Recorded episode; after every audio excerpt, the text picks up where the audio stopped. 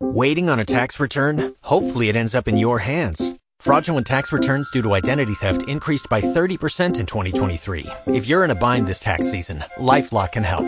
Our US-based restoration specialists are experts dedicated to helping solve your identity theft issues. And all LifeLock plans are backed by the Million Dollar Protection Package. So we'll reimburse you up to the limits of your plan if you lose money due to identity theft. Help protect your information this tax season with LifeLock. Save up to 25% your first year at LifeLock.com slash aware.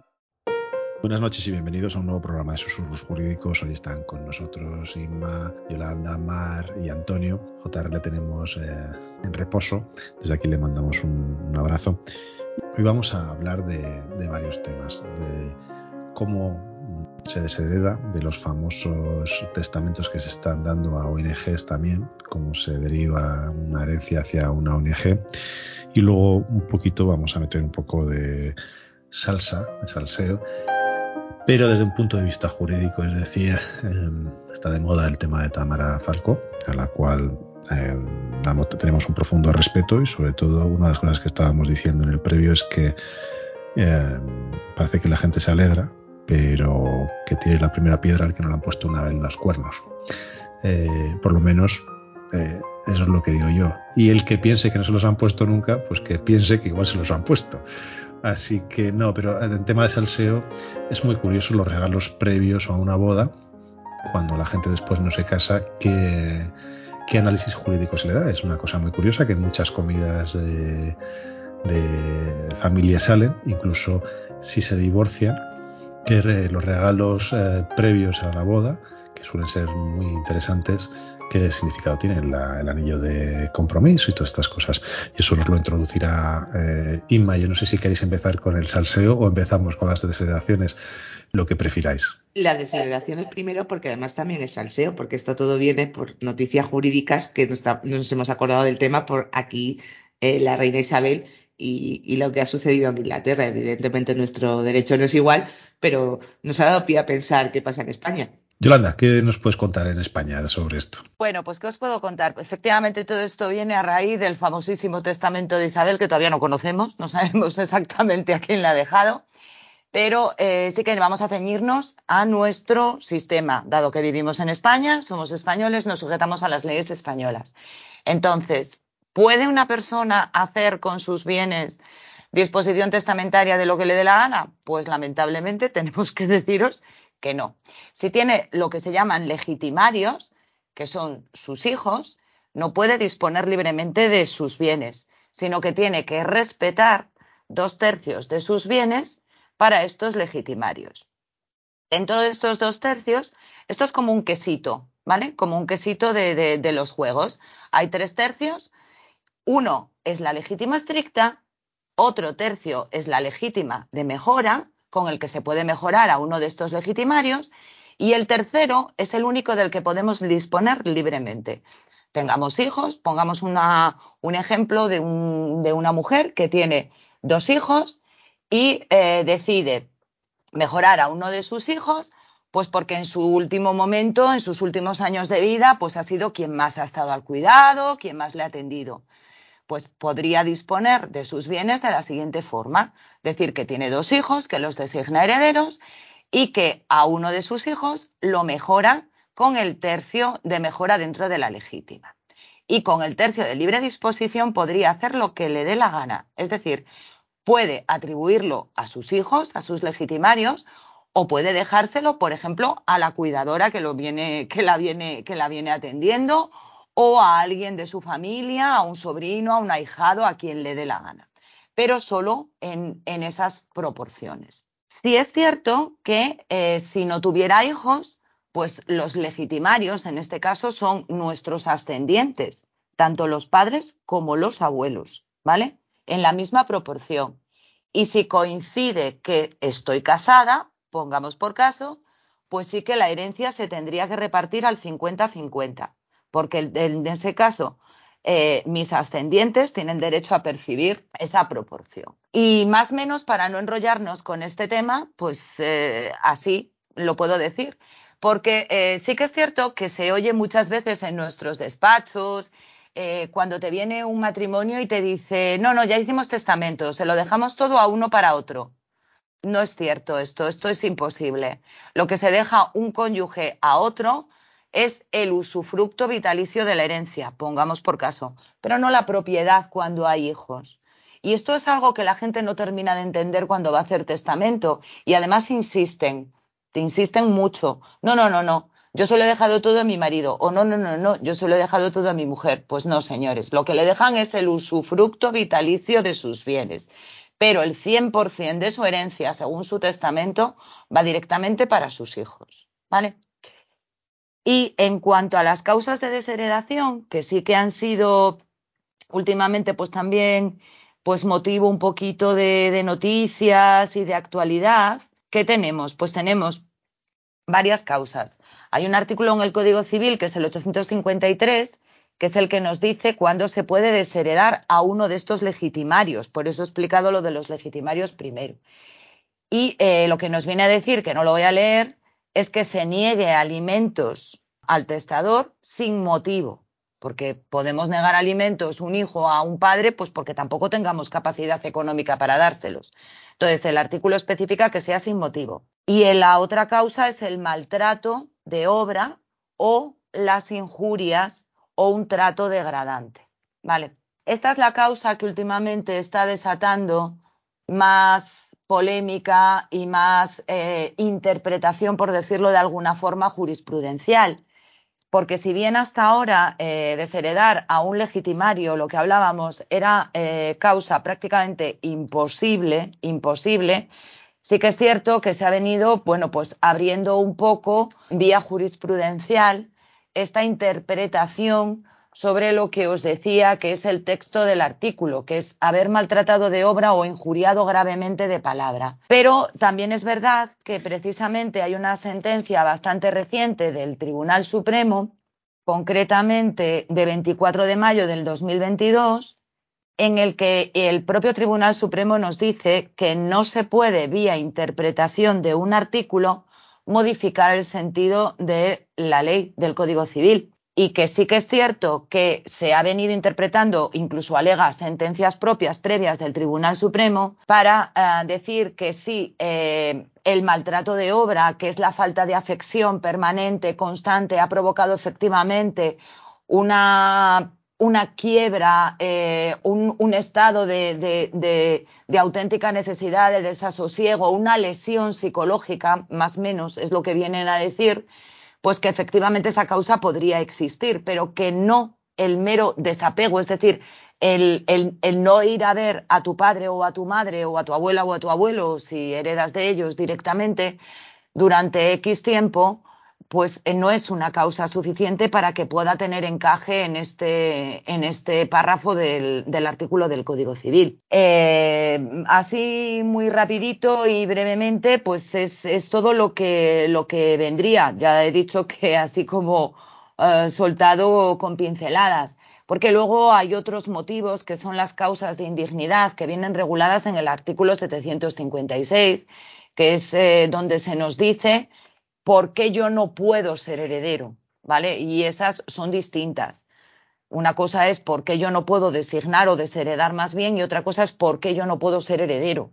¿Y por qué yo no puedo ser heredero? Pues cuando he sido condenado por una sentencia firme por haber atentado contra la vida o a pena muy grave por haber causado lesiones, por haber ejercido habitualmente violencia física o psíquica en el ámbito familiar de la persona fallecida, del cónyuge o persona unida por igual relación de afectividad o alguno de sus descendientes o ascendientes. Esta modificación se incluyó, se incluyó a raíz de toda la modificación que vino con las leyes eh, de violencia de género, con la ley orgánica y con todo lo demás. Se incluyó en la redacción actual, ¿vale? Porque ya existía, pero se ha, se ha ampliado y de la misma forma tampoco puede ser heredero cuando he sido condenado por una sentencia firme por delito contra la libertad, la integridad moral, la indemnidad sexual, si el ofendido es precisamente el causante, ¿vale?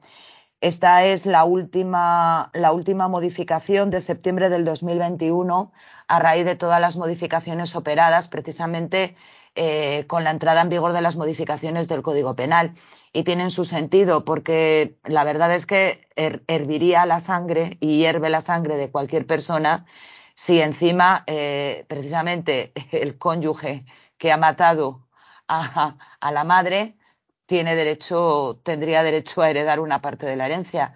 Entonces, esto ciertamente eh, podría, podría pasar, pero eh, con las últimas modificaciones esto ciertamente es imposible que, ahora ya suceda, ¿vale? Hay más causas de indignidad, pero creo que me estoy extendiendo mucho y así como una breve pincelada, pues creo que ha sido suficiente. Sí. a, mí, perdona, Willy, me gustaría hacerle una pregunta a, Yolanda, pero de cara a nuestros oyentes, porque todos tenemos bastante claro, porque al final se ha impuesto y todos tenemos ese concepto, qué son los alimentos cuando se dan de un padre a un, a un hijo, ¿no? Pero para aquellos oyentes, vuelvo a repetir, que, que no sean juristas, ¿podrías explicar también un poquito esa obligación que puede llevar a desheredación de no dar alimento de hijo a padre cuando lo necesite y en qué consistiría básicamente, Yolanda, para que la gente lo pueda entender? Pues, pues son los mismos, porque el Código Civil se remite precisamente al artículo 142, que es el que regula, que regula las obligaciones de los padres a los hijos. O sea, los alimentos son lo necesario para el sustento mínimo vital, tanto la comida como, como el vestido. Eh, lo que viene siendo la interpretación en materia de familia de ese concepto de alimentos, pues sería también aplicable, aplicable aquí. Bien entendido, como todos sabemos, pero que a lo mejor la gente no sabe, que los alimentos se pueden prestar de dos formas, pagando una pensión, ¿vale? Que es la típica pensión que se establece en caso de separaciones, de divorcios, de guardas y custodias, o prestando los alimentos personalmente. Es decir, yo puedo prestar los alimentos en lugar de pagar una pensión a mi padre, pues teniéndolo conmigo en mi casa, comiendo conmigo, viviendo conmigo, durmiendo conmigo, Mm, hay varias formas de, prestar estos alimentos. No sé si he respondido. Sí, porque se trata al final, y creo que es muy importante que se sepa, pues que la misma obligación que nuestros padres tenían de dar alimento a nosotros, a nuestros hijos, nosotros tenemos que darlas en caso de necesidad a nuestros padres y eso es una exigencia del Código. Totalmente, sí, sí, porque la remisión es exactamente al mismo artículo. Es el, único artículo donde se regula lo que, lo que puede ser los alimentos, que, que, igual que ha pasado con el tema de la interpretación jurisprudencial, también ahora está bastante cerrado el tema de la interpretación jurisprudencial de lo que sean los alimentos debidos a los hijos. Pues toda la doctrina jurisprudencia que podamos tener para, para, esas pensiones alimenticias serían aplicables en este, en este caso. Pero sí que es cierto que, igual que también en el tema de alimentos prestados a los hijos se dice en función de las necesidades del, de quien lo precisa y de la capacidad de quien lo tiene que pagar, también aquí el Código Civil matiza cuando, eh, a ver, los alimentos sin motivo legítimo. ¿De acuerdo? Aquí se precisa sin motivo legítimo. Es decir, el motivo legítimo sería, pues eso, que yo misma no tenga casi ni para subsistir yo, ¿vale? Porque si yo no tengo para subsistir, pues no, no, no puede exigírseme algo que, que no puedo tener ya casi ni para mí. Pero desde el punto de vista de que los alimentos se pueden prestar no solo, como decíamos, pagando una pensión, sino dando el soporte en nuestra, en nuestra propia casa, dándonos los alimentos de la misma forma que comemos, en lugar de hacer comida para dos, hacer comida para tres, etcétera, etcétera, pues esa es una forma mm, más fácil de darla. O abonando una la prestación en la residencia o en el centro asistencial donde, donde esté. Sí, sí, te lo preguntaba únicamente a los efectos que sabemos todos que es un problema social, del abandono Totalmente. en determinadas circunstancias, me parecía muy interesante. Hoy oí una noticia en el telediario que me llamó muchísimo la atención y me encantó, y es que hay dos pueblos en Cáceres que se han convertido en, en, residencias. Eh, y es que, o sea, son ayuntamientos pequeños donde la población está muy envejecida y, eh, el ayuntamiento se ha dado cuenta de que si esas personas se van a un centro residencial fuera de su ayuntamiento, pues se quedan a cero población. Entonces, ¿qué han hecho? Dan todos los servicios a esas personas mayores en sus casas. La enfermera les visita, se organizan para llevar comidas a las personas que no pueden cocinar por sí mismas. Eh, hay gente voluntarios que llevan compra, hay determinadas personas y además salió la alcaldesa incluso de uno de los pueblos, la en las noticias y me pareció la noticia amable precisamente del día, eh, que iban a ampliar todavía más esos servicios, pues, eh, pues articulando un sistema de taxis para acercarlos a centros de salud y demás. Y me encantó, me encantó la noticia porque la gente mayor estaba ciertamente encantada, porque había gente mayor que decía, estoy en mi casa, no tengo que salir de aquí. Eh, me, parece una idea absolutamente maravillosa y espero que se extienda a otros sitios. Como, me Toca, como me toca de cerca, os diré, no sé si uno de los pueblos es Percueza, Yolanda, es que no, no, la he visto, los nombres. Me, da pena, pero este, este pueblo que digo lleva ya años haciendo una cosa que a mí me parece muy interesante. Efectivamente, partía de ahí la idea y de hecho lo que hacen además es adaptar el pueblo de tal forma que hay por las calles donde Efectivamente, salía ese pueblo. Habían puesto barandillas en las calles eh, por las fachadas de las casas para que la gente pudiera salir. Exacto. Eh, los venían a recoger. Es que salían varias imágenes. Fue una noticia además que duró bastante. Hmm. Duró, hmm. para lo que son las noticias, eh, duró como un minuto y pico, una cosa así, y salía la gente hablando y a mí me parece una idea maravillosa. ¿Vale? Y al hilo de esto quiero meter la cuña de que la conciliación no solo es respecto de los hijos, porque mm, últimamente parece que la conciliación familiar solo la pueden tener las personas que tienen hijos y la conciliación familiar no es solo respecto de los hijos. Los hijos son una parte importantísima de nuestras vidas y por supuesto que hay que atenderlos, pero es que también nuestros padres son parte de esa conciliación familiar y de la misma forma tiene que entenderse que es igual atender a un padre que a un hijo, bajo mi punto de vista, a efectos de suspensiones, de señalamientos, de todo lo que queramos hacer extensible el término conciliación. Yo hoy lo decía además, en Twitter. Eh, y además es que va a ir a más. Yolanda, es decir, por, Totalmente. de, la, gente en España y por las edades que se está llegando de vida, al final nos va a tocar a todos, o que nos cuiden, o que cuidemos, o las dos cosas. Y no estamos preparados. Lo del pueblo que dices, es uno de mis sueños, irme a un pueblo con varios amigos, pero es que es muy básico al final. Es decir, el estilo de vida español eh, se, ha desviado.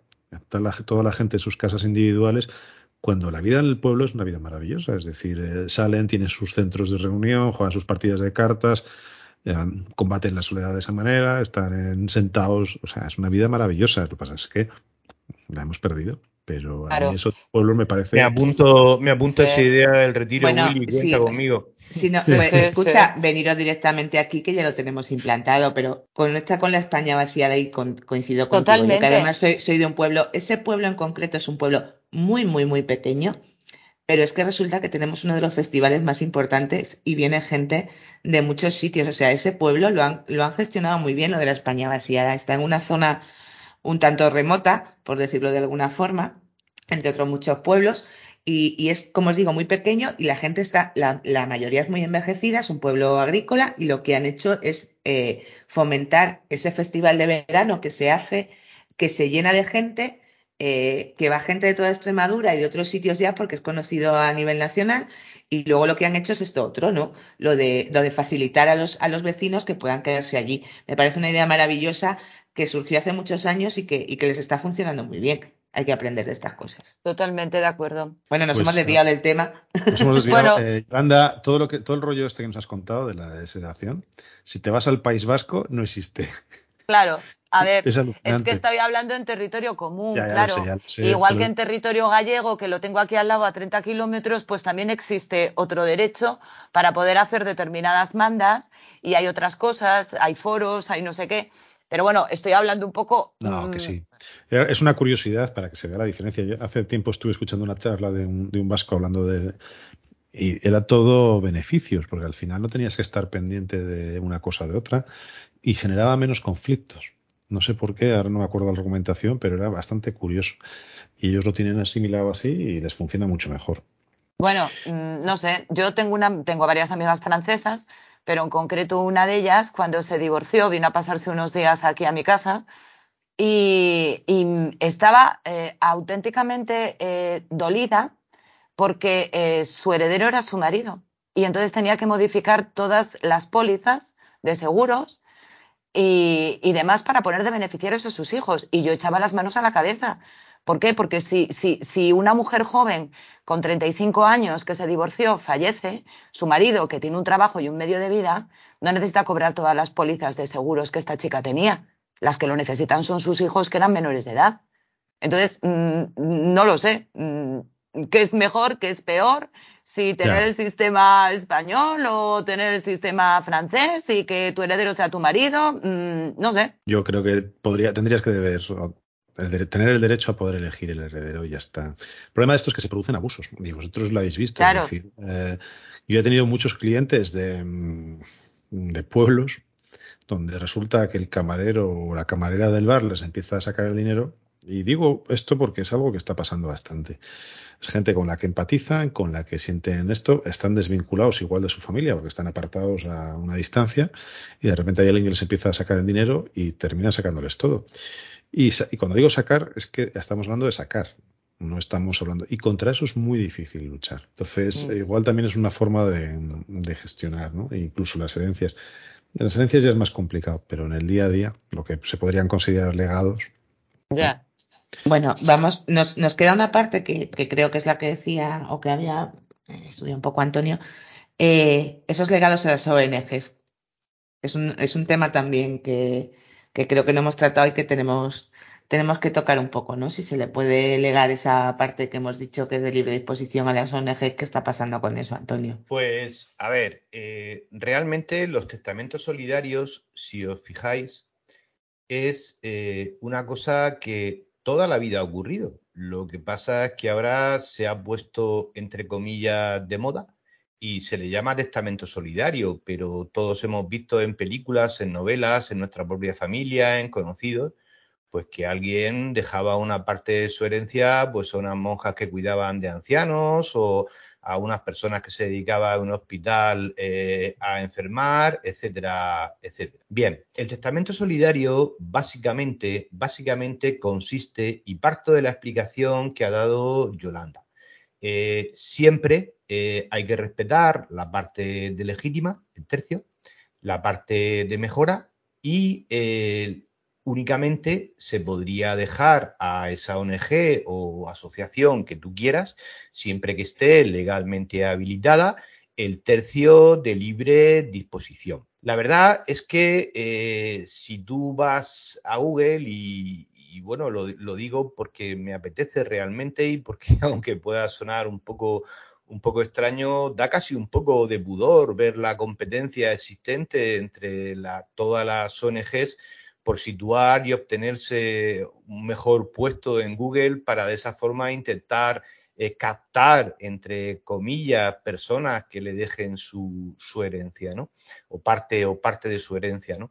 Lo que, lo que ves es que automáticamente todas las ONGs eh, tienen un, apartado ya dedicado a esto, en el cual hay un especialista eh, que te dice qué trámites tienes que hacer.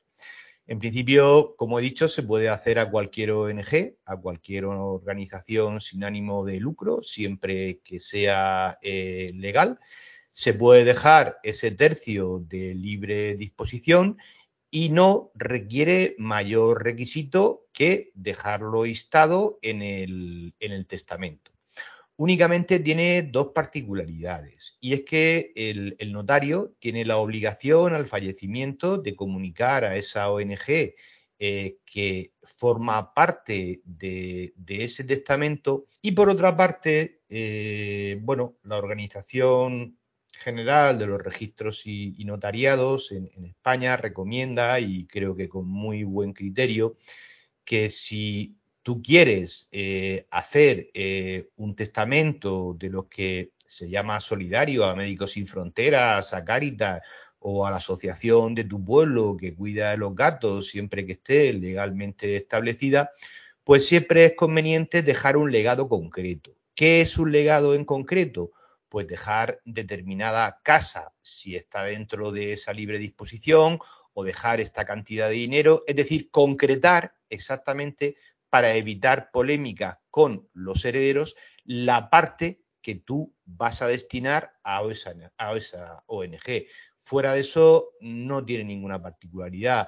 Se ha puesto de moda, invade las redes, invade Google, pero vuelvo a reiterar que en realidad es algo que se ha hecho pues toda la, toda la vida. La verdad es que sí que es llamativo. La verdad es que sí que llama la atención y sí que es verdad que la gente anda un poco despistada con esto. He tenido un caso hace poco y se pensaba el sistema era simplemente que hacían el testamento y, el testamento, es que además le han puesto un nombre, el testamento solidario, y realmente no existe como tal. Es, una, es un acto de publicidad puro y duro.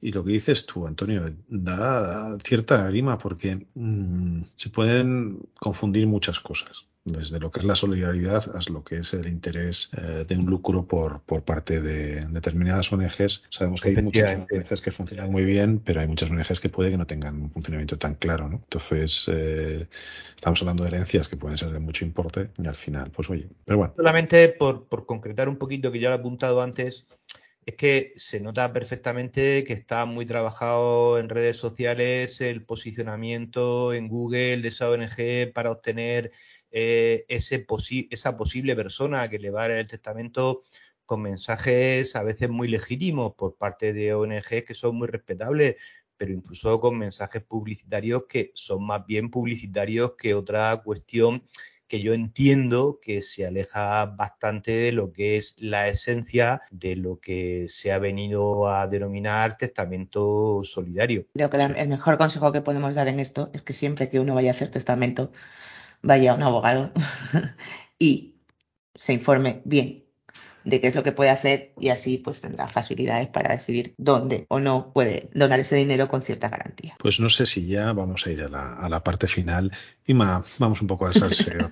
vamos al salseo. Eh, si, yo le pido la mano a una mujer y luego rompo, ¿qué pasa? Eh, ¿Me devuelve el anillo o me quedo sin anillo o ese anillo? a la cárcel. Bueno, ¿Y, si es, y si ese anillo encima es un, anillo familiar, por ejemplo. Es decir, vamos a complicar un poco el juego. ¿Qué pasa si es un anillo que va de familia en de, padre a hija, de madre a hija y, pasa? Yo, reconozco que no me lo había ni planteado, o sea, me lo he planteado cuando lo habéis dicho para el programa, con lo que voy a intentar decir lo que pueda porque no me queda claro casi nada de lo que he visto. Pero bueno, un poco salta por la, noticia del, anillo de Tamara Falco, que ya ha salido en varios medios, que ha hecho con el anillo y ya ha dicho que el anillo lo dejó en casa. O sea, en la casa que compartía con Íñigo Nieva, ella deja el anillo y se marcha. Lo que han venido a decir los medios es realmente si puede devolver el anillo Íñigo o no. O sea, no se han planteado tanto si efectivamente ella tendría que devolver el anillo como cómo se puede devolver un anillo, ¿no? Y como han dicho la marca y todo lo demás, pues se han dedicado a buscar las condiciones que pone esa empresa en concreto para devolver el anillo y en principio pues lo que pone es que en 15 días lo puede devolver, que realmente si no tiene ningún, bueno, que la marca comprobará que tiene que no tiene ningún desperfecto y demás, eh, excepto que no se pueden devolver cuando se han personalizado. Vamos ahí ya a un problema serio. La mayoría de los anillos de compromiso están personalizados. A ver cómo devuelves ese anillo. En este caso, este costaba 15.000 euros, pero hay anillos muchísimo más caros. Bueno, 15.000 euros ya es un precio considerable, vamos a entenderlo. Pero bueno, vamos a tener en cuenta que mm, el nivel económico de, de, estas dos personas, ¿no? Bueno, pues a lo mejor no es tanto como, para mí es una barbaridad, yo no llevaría un anillo de 15.000, pero bueno, hay gente que, y anillos de 90.000, eh, se dio en el caso de, de Britney Spears, eh, o sea, gente fuera, ¿no? Entonces, eh, ¿lo va a poder devolver o no? Íñigo, bueno, pues esto va a depender de la marca y de si lo personalizó. ¿Tamara tenía obligación de devolverlo? Pues en principio yo entiendo que no, porque es un regalo. A ver, en nuestro Código Civil, en cuanto a las promesas de matrimonio, tenemos ahí un artículo que está pues todavía dentro de nuestro Código Civil que habla sobre las promesas de matrimonio. Y desde luego lo que no se puede obligar es a nadie a casarse contigo. Eso lo dice eh, el artículo del Código Civil porque evidentemente estamos hablando de consentimiento y no me puedes obligar. Pero sí que es cierto que ciertos negocios jurídicos que se pueden hacer antes o después del matrimonio sí tienen que estar regulados de alguna forma. Y nuestro Código Civil eh, regula ya por sí mismo los pactos. ¿Qué pasa con un anillo que me han entregado antes, como tú has dicho, si es una reliquia familiar? Pues vamos a tener que reclamarlo y no sé hasta qué punto, hasta qué punto eh, un juzgado puede decir que por ser una reliquia me lo tienes que devolver, porque realmente eso lo que te han hecho es un regalo y, es una donación, que esta es otra. ¿Cómo tributa esto? Ahí es, donde quería, ahí es donde quería llegar. claro, es, es un anillo de 15.000 euros, es una donación o es un regalo y qué tipo de tributación debería de tener. Claro, es que esto, eh, hay más sobre el tema de cómo tributan los regalos de boda que lo que son anteriores a la boda, pero es que realmente casi todos son anteriores a la boda, ¿no? Esas cuentas que se, que se abren los novios para que ingresemos dinero, esos regalos eh, que se hacen a... anterior. La, boda, la, famosa boda de Aznar de hace 15 años que salió el tema de los regalos de todos los presidentes de... Claro, la, la realidad es que Hacienda ahora mismo no persigue estos supuestos de forma general, a menos que sean muy llamativos. Pero ¿qué nos encontramos? Que, por ejemplo, cuando son regalos en metálico y los novios abren una cuenta bancaria donde la gente va metiendo dinero, recordemos que los bancos tienen la obligación de comunicar a Hacienda cuando hay movimientos de, muchas cantidades o cantidades llamativas y sobre todo, y, las que desde luego están claras son las, de más de 3.000 euros, con lo que Hacienda puede investigar que efectivamente te han hecho regalos y si tú no has tributado por esos regalos, eh, te va a sancionar y vas a tener que tributar por ellos. En cuanto a los anteriores, como decimos, yo entiendo que esto es civil puro y duro, que, como digo, yo no veo fácil que es una, que es una reliquia familiar, la tengo que pedir y me la van a dar porque sí. Eh, sí que está, en otros, fíjate, he estado mirando derecho comparado y en otros derechos está muy claro. En Estados Unidos, por ejemplo, eh, dependiendo del estado, es cierto que son diferentes, pero uno dice que si la culpa del que ha roto el compromiso es el que te ha regalado el anillo y es culpa suya, que el anillo mm, te lo quedas. ¿Vale?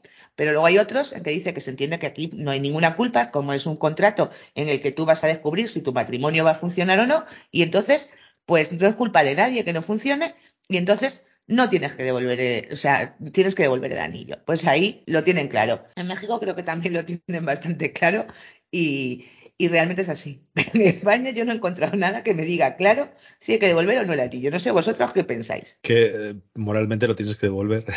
Sí, pero legalmente, o sea, si lo del moralmente yo lo puedo, lo puedo entender, pero legalmente, a ver, ¿por, qué, pues qué, acción e, emprendes tú para que te devuelvan un anillo? A ver, yo tengo claro lo que dice Willy. Mm, moralmente, si es una reliquia familiar, tengo claro que lo devolvería. Y aunque no sea una reliquia familiar, vamos, mm, yo no quiero tener ese anillo en mi casa para nada. Vale, muy bien. Nada. Si yo, Pero legalmente no lo tengo claro, Inma. Pues ahí voy. O sea, ¿qué acción emprendes tú para que te devuelvan una cosa que, has, que has donado? Porque realmente volvemos a decir. pues no sé, sí. Pero sí, pero bueno, una donación, claro, bueno, es un anillo de compromiso, es un anillo que se da con la expectativa de matrimonio. Sí. No sé si no se perfecciona el matrimonio. Ya, pero vamos a ver, el artículo 43 del Código Civil, que es el que habla de la promesa de matrimonio, dice, el incumplimiento sin causa de la promesa cierta de matrimonio hecha por persona mayor de edad o por menor emancipado solo producirá la obligación de resarcir a la otra parte de los gastos hechos y las obligaciones contraídas en consideración al matrimonio prometido. Es decir, he contratado un restaurante, he contratado una wedding Me he gastado 15.000 euros en un anillo. No, me he gastado 15.000 euros en un anillo, no, porque tú podías no habértelo gastado. Yo eso no lo considero un, gasto. Lo que yo quería decir es que, eh, en referencia al artículo que refieres del Código Civil, que estoy plenamente, plenamente de acuerdo, sí he visto alguna sentencia. Además, hace años tuve, tuve un caso en concreto, ¿no? Y claro, eh, no, es lo mismo los gastos de reserva del restaurante, lo que se haya adelantado por el banquete, etcétera, etcétera. ¿no? Pero la verdad es que yo mm, aquí discrepo un poquito de vosotros. Yo entiendo que eh, la ley debe de interpretarse conforme al contexto eh, que rodea esa época y esa norma de interpretación civil. Y es, y es evidente, y es evidente que eh, en España eh, un anillo de compromiso forma parte de lo que significa todo el rito de la, de la boda, ¿no? Por tanto, para mí sí habría causa mm, más que suficiente para pedir la recuperación de ese, de ese anillo. Moralmente, por supuesto, sí, claro, yo además yo no quiero para nada un anillo de esa persona, ¿no?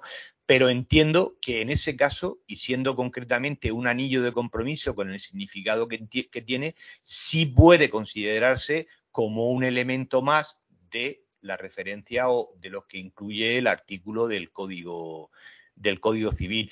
Ya que estamos de, salseo, eh, no vamos a continuar con ese salseo, pero no quería terminar el programa sin comentar, porque además me ha hecho muchísima gracia que después de estar siguiendo el juicio de Johnny Depp durante tanto tiempo, porque jurídicamente nos interesaba mucho, me ha parecido apasionante, pues después del juicio todo ha terminado con un romance entre Johnny Depp y su abogada, que me parece el colofón perfecto para todo ese juicio y todo lo que ha significado mediáticamente.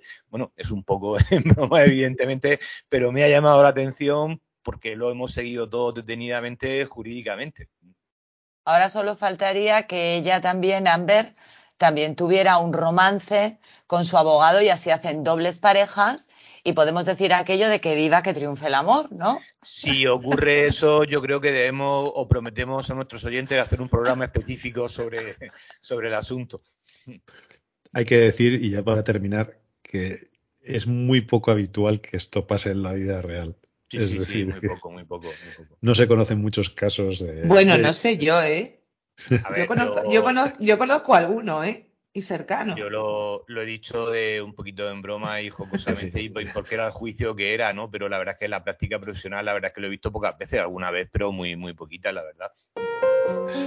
Bueno, pues eh, si os parece bien, lo, lo, dejamos aquí y agradeceros a Yolanda, Inma y Antonio la presencia y Mar, que estaba al principio, se ha tenido que ir, eh, y, y, agradeceros a todos los que nos habéis escuchado hasta el final del programa, pues que sigáis aquí con nosotros. Si tenéis alguna idea sobre los regalos y cómo solucionarlo, agradeceremos vuestros comentarios en, tanto en iVoox como en Twitter, como Facebook o cualquier red social. Yo espero que Hacienda no oiga esto y no decida perseguir, porque es que además tributar por una donación tienes que tributar por cada uno de los regalos y debería ser una locura. O sea que lo dejamos ahí porque era, un poco, era un poco el salseo y, ver que hay ciertas cosas que tienen una repercusión jurídica mucho más allá del, salseo que existe, era esa nota un poco diferente del programa. como en determinadas bodas que se hacen, se, hacen sobres y se le dan a... Eh, te iba a decir, vamos a ver, si es que esto de las cuentas corrientes es algo como relativamente moderno. Aquí en las bodas lo que funcionaba era el sobre y punto. Y aquí, y aquí sigue funcionando, pero es que a efectos, de impuestos de lo que estamos hablando, si esto sí me oye Hacienda, es que es lo más práctico. Bueno, eh, no sigamos dando ideas a Hacienda y despidamos el programa. Deja. Igual esto hay que quitarlo y todo. No, no, es, algo, es una costumbre y las costumbres forman parte del Código Civil, así que... No, la, realidad es que Hacienda ahora mismo no quiere decir que no pueda hacerlo, está habilitado y está regulado pero es verdad que no lo hace. Esperemos que siga así. Pues nada, señores, buenas noches y aquí terminamos el programa. Nos vemos en unos días. Buenas noches. Buenas noches.